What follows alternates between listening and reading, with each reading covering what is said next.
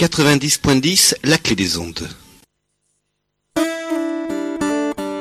La clé des ondes ouvre le chemin des transitions.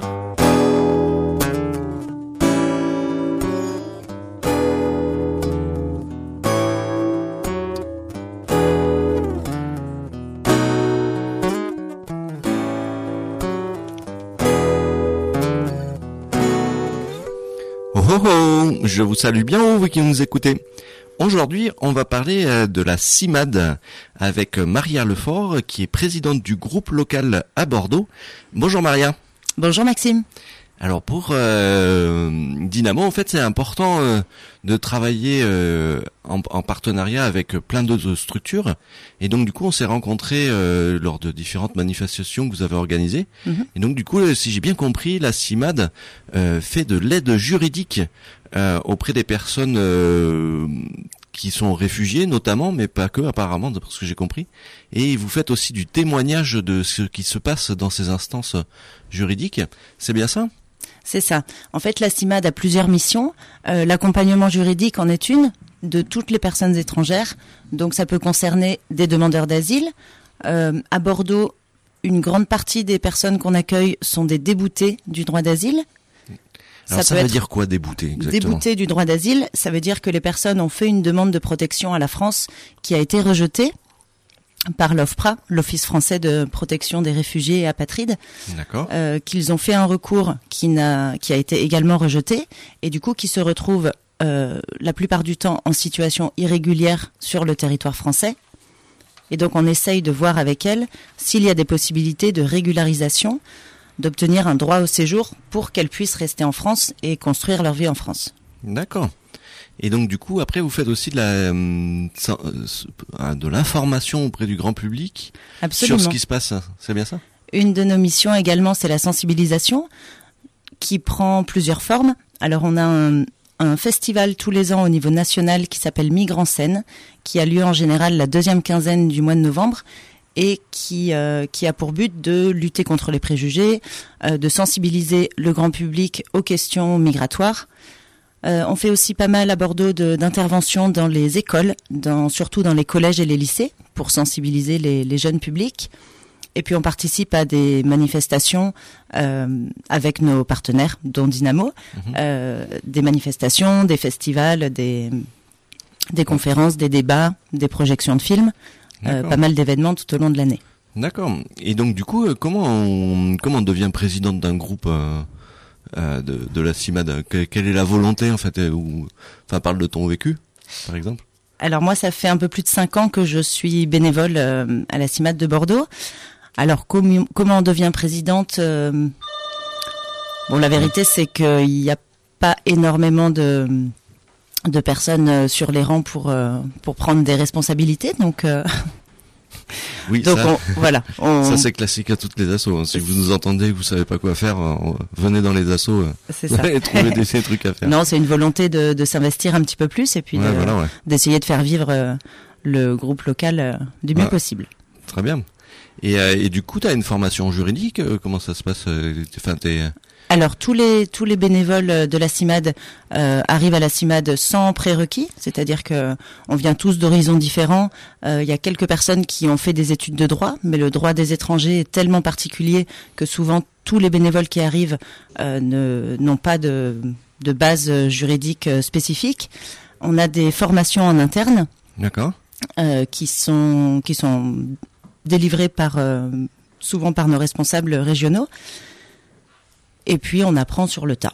Ouais, voilà. après, c'est sûr que c'est qu'en faisant euh, qu'on tombe sur des cas particuliers et du coup, ce cas particulier euh, fait référence à à plein d'autres choses. C'est ça. Et puis on travaille toujours en binôme, euh, c'est-à-dire qu'on reçoit toujours les, les personnes euh, en binôme. Donc on essaye de, de, faire des binômes avec une personne, un bénévole un peu plus expérimenté et un un peu plus nouveau, pour que pour que chacun puisse apprendre au fur et à mesure. Super. Donc ben on va écouter, faire une petite pause musicale et on reviendra vers toi pour en savoir plus sur euh, donc la CIMAD. À de suite. Avec plaisir.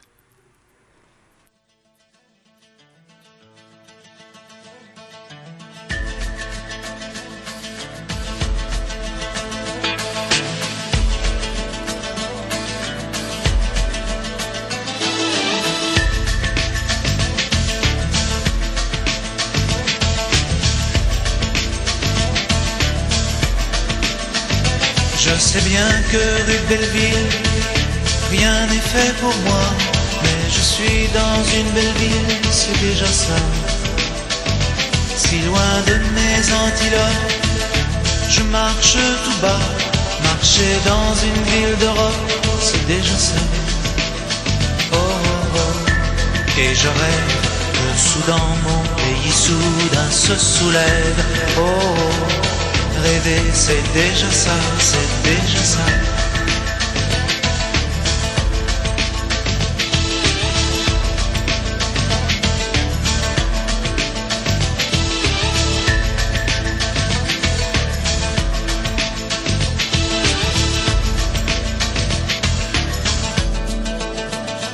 Y a un sac de plastique vert au bout de mon bras. Mon sac vert, il y a de l'air, c'est déjà ça.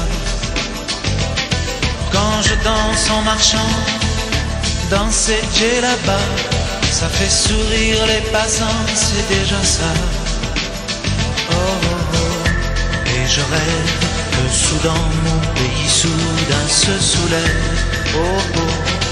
Rêver, c'est déjà ça, c'est déjà ça. C'est déjà ça. Déjà ça. Déjà.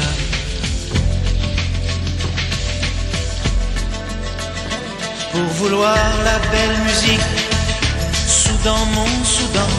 Pour un air démocratique, on te casse les dents. Pour vouloir le monde parler, Soudan, mon Soudan, suite la parole échangée, on te casse les dents. Oh, et je rêve que Soudan, mon pays, soudain se soulève. Oh, rêver, c'est déjà ça, c'est déjà ça.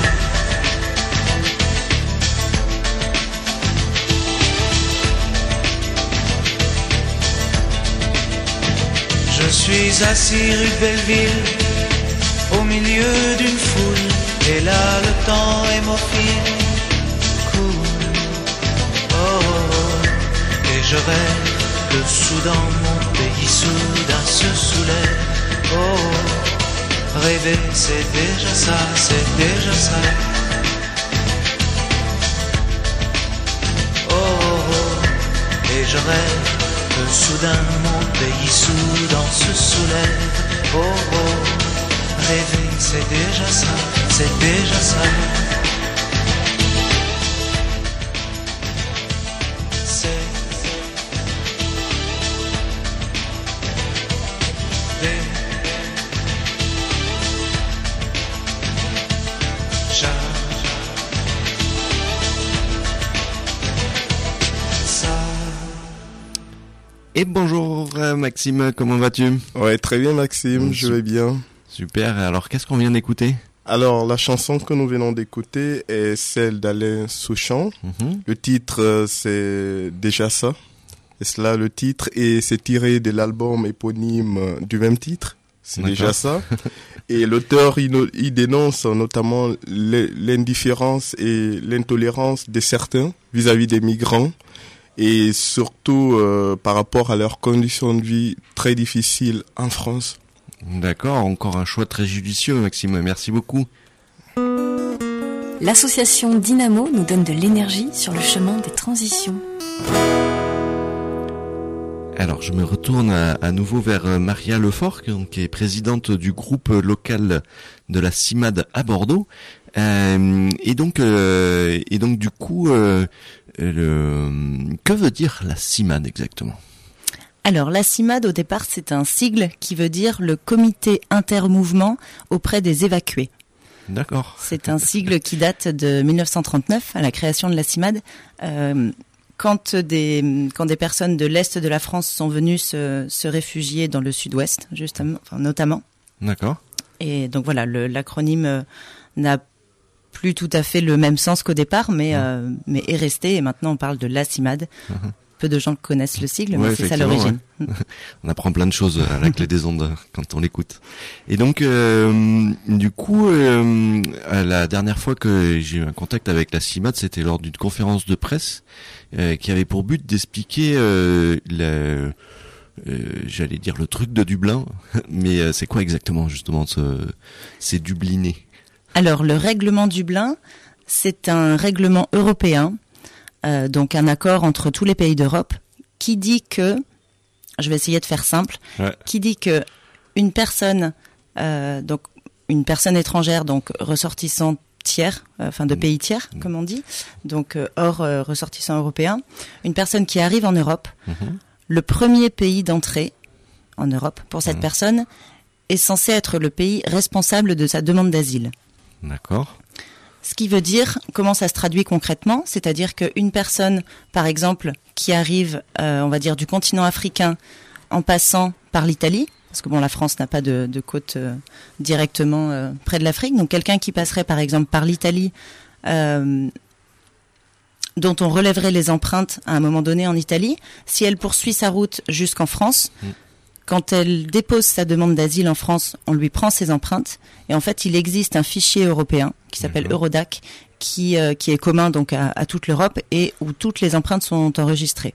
Donc, quand cette personne va déposer sa demande d'asile en France, euh, la préfecture va voir qu'elle a déjà déposé ses empreintes en Italie. Donc, la France sans avoir eu aucune information de ce qu'il faisait. Absolument.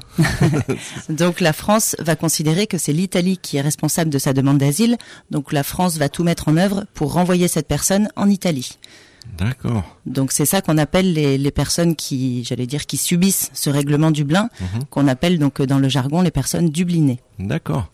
Et donc du coup, en fait, cette personne, une fois qu'elle a fait sa demande en France et que l'administration s'est aperçue que en fait c'est l'Italie qui doit la prendre en charge, elle n'a pas de recours, elle est obligée de retourner en, en Italie faire. euh, Alors ce qui se passe, c'est que le, cette décision de transfert, elle se prend au niveau administratif, donc au niveau de, de la préfecture, et la personne en fait n'a pas accès à l'OFPRA dont je parlais tout à l'heure, donc l'Office de protection des réfugiés apatrides, qui détermine euh, si la personne a le droit ou pas au statut de, de réfugié, a le droit à une protection.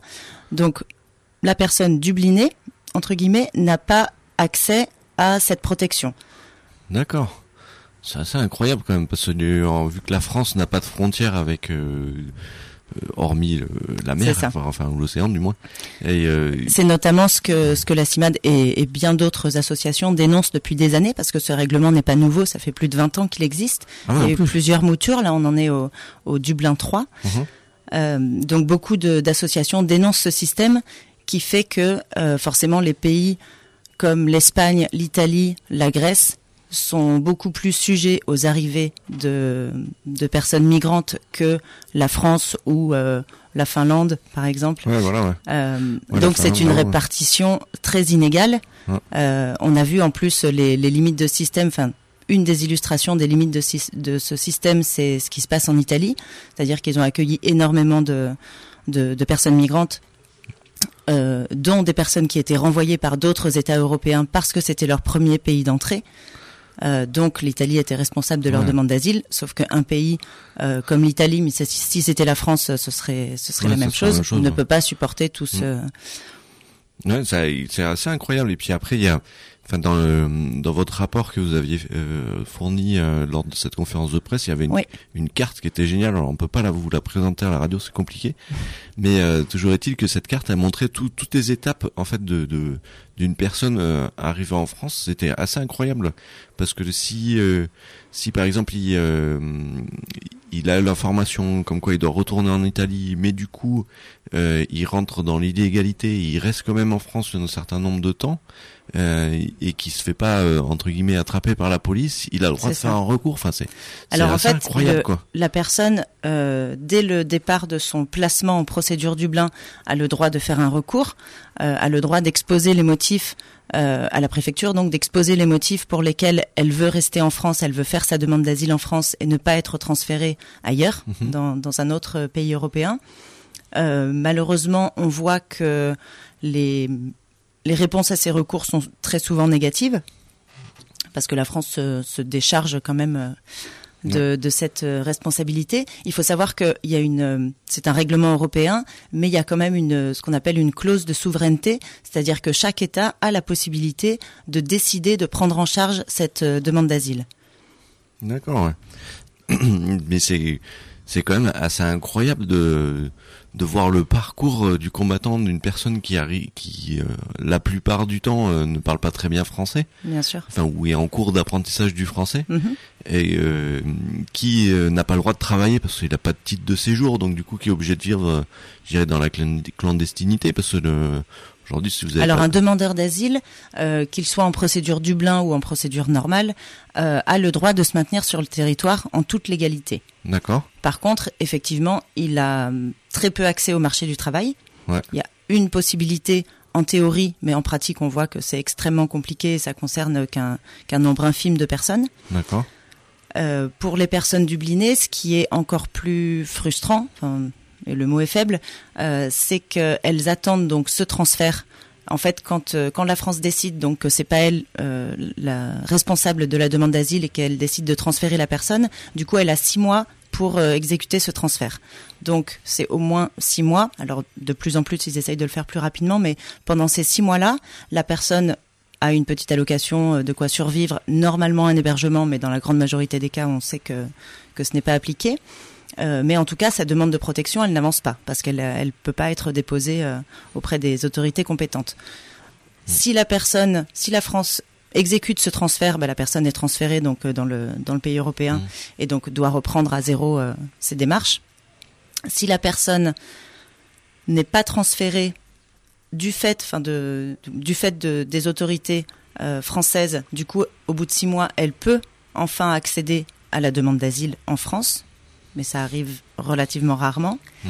Et si la personne se soustrait aux mesures de contrôle, parce qu'évidemment pendant ces six mois il y a des mesures de contrôle pour euh, vérifier que la personne reste bien euh, oui, euh, sur place Ouais. pour qu'elle soit bien Ouais. disponible le jour où on veut la transférer. Donc si la personne se soustrait à ces mesures de contrôle, du coup elle doit attendre souvent 18 mois, donc là en vivant caché pour le coup, Mmh. pour éviter de, de se faire transférer et pour pouvoir déposer une demande d'asile en France au Ouais. bout de 18 mois.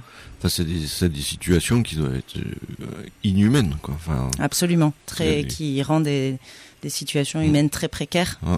parce que du coup, ces personnes-là, euh, nous, euh, à Dynamo, on les voit dans, dans les squats. Mhm.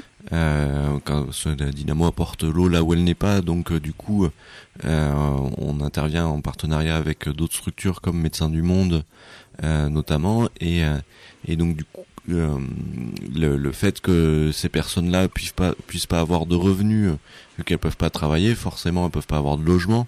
Enfin, ça, on- quand on tire la pelote, euh, c'est incroyable. Surtout qu'on a l'impression que euh, il y a beaucoup de choses qui sont faites. euh, Donc, euh, il y a une, il y a un pôle régional Dublin qui a été mis en place à la préfecture, par exemple, Mhm. avec euh, huit personnes, huit fonctionnaires qui qui qui s'occupent exclusivement de, de cette question, donc organiser les transferts, etc., les contrôles, et en même temps, euh, si on si on comment dire, on dézoome un peu de Mhm. la situation, euh, je crois que les chiffres, c'est ça concerne cette situation de, de Dublin concerne à peu près 3000 personnes en Nouvelle-Aquitaine, ce qui correspond à 0,05% de la population euh, de Nouvelle-Aquitaine.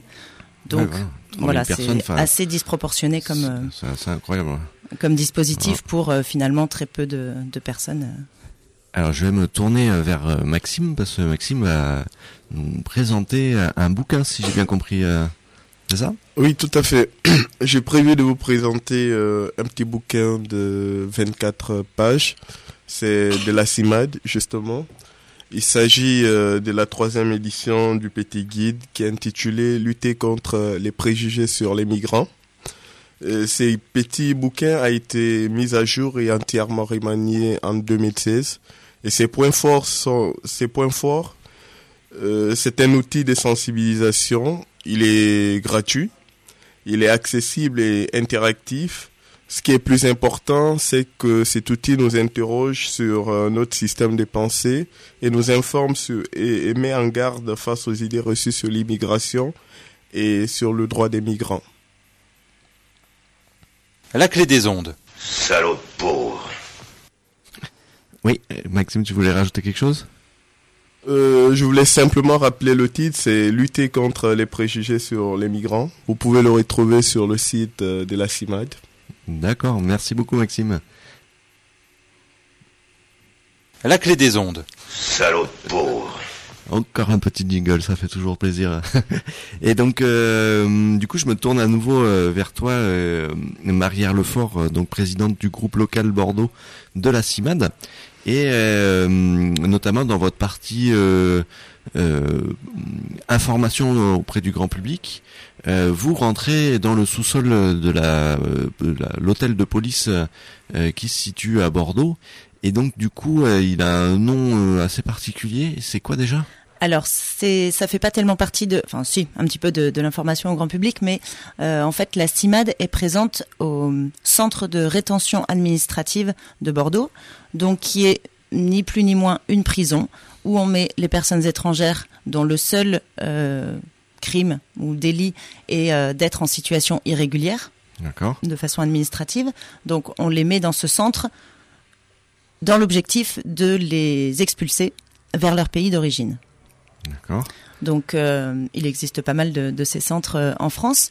Euh, il y a cinq, c'est c'est dans le cadre d'un marché public. En fait, il y a cinq associations en France qui euh, qui sont présentes dans ces dans ces centres de rétention administrative, des CRA comme on appelle. D'accord. Voilà, c'est ça. Euh, voilà, le, la CIMAD donc euh, en fait partie. Et euh, alors même si la position politique de la CIMAD, c'est d'être contre l'enfermement, Ouais. mais pour faire simple, on se dit que si ça existe, on préfère être à l'intérieur pour témoigner de ce qui se passe à l'intérieur plutôt que plutôt que ne pas y aller. Tout à fait, ouais. Et donc, quand on est à l'extérieur, on voit pas ce qui se passe dans le voilà. sous-sol.